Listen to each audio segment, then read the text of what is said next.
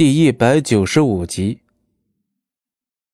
欧阳大夫走进那泛着微弱红光的冰柱旁，神色开始变差，似乎接近那里就会使人产生不适。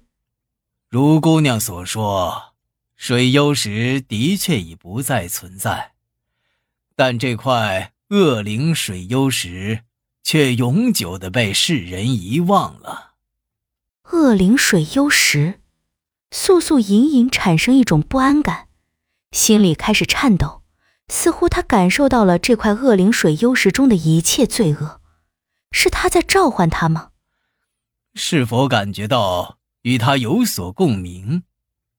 素素不回答，只在走近那块恶灵水幽石几分，有股引力在吸引他去触摸那块恶灵水幽石。素素试探性伸出手。当他把手放上那块冰柱时，一股入骨的寒意深深向他心底袭去。他真真切切的感觉到了什么。欧阳似乎比素素还要着急。你感觉到了什么？深深的怨气和杀意。这里面的怨气和杀意是何人的？天地浩劫。天地浩劫。这么说，这些怨气和杀意也有他的一份了。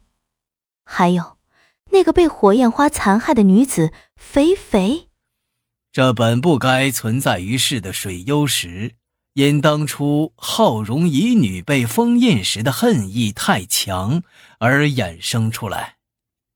欧阳看一眼素素，这句话就告诉了他，这恶灵水幽石中的怨气和杀意与他并没有多大关系。素素拉开几分与恶灵水幽石的距离，请先生道完。当这块恶灵水幽石衍生出来后，就由神选中的家族，也就是我欧阳家来守护，需世代保密。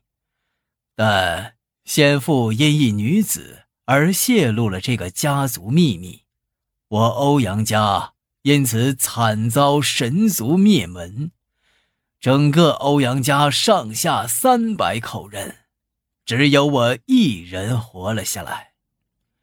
浩荣的遗女被封印，这块恶灵水幽石便如同冰柱一样晶莹剔透，不会产生任何异样。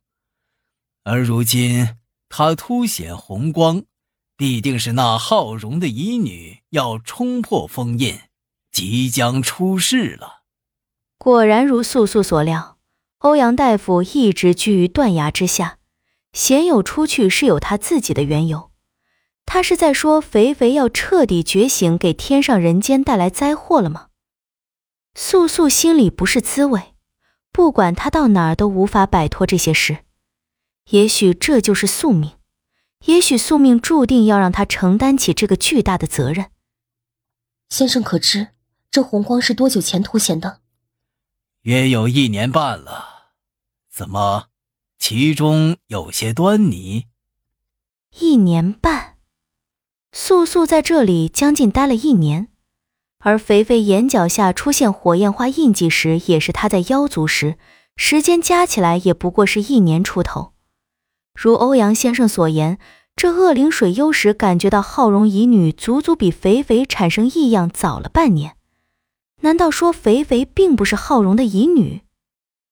那天地第二浩劫另有其人，要怎样才能阻止这一切？欧阳大夫面上露出一些不可思议的神色，他面前这个年轻女子的坚韧再一次震撼了他。欧阳先生是这恶灵水幽石的守护者，一定会有办法来阻止这一切的发生，还请先生告知素素。怎么，你要去阻止这一切吗？先生心里已经明了我的想法。就请不要再试探我了。唉，我没有办法。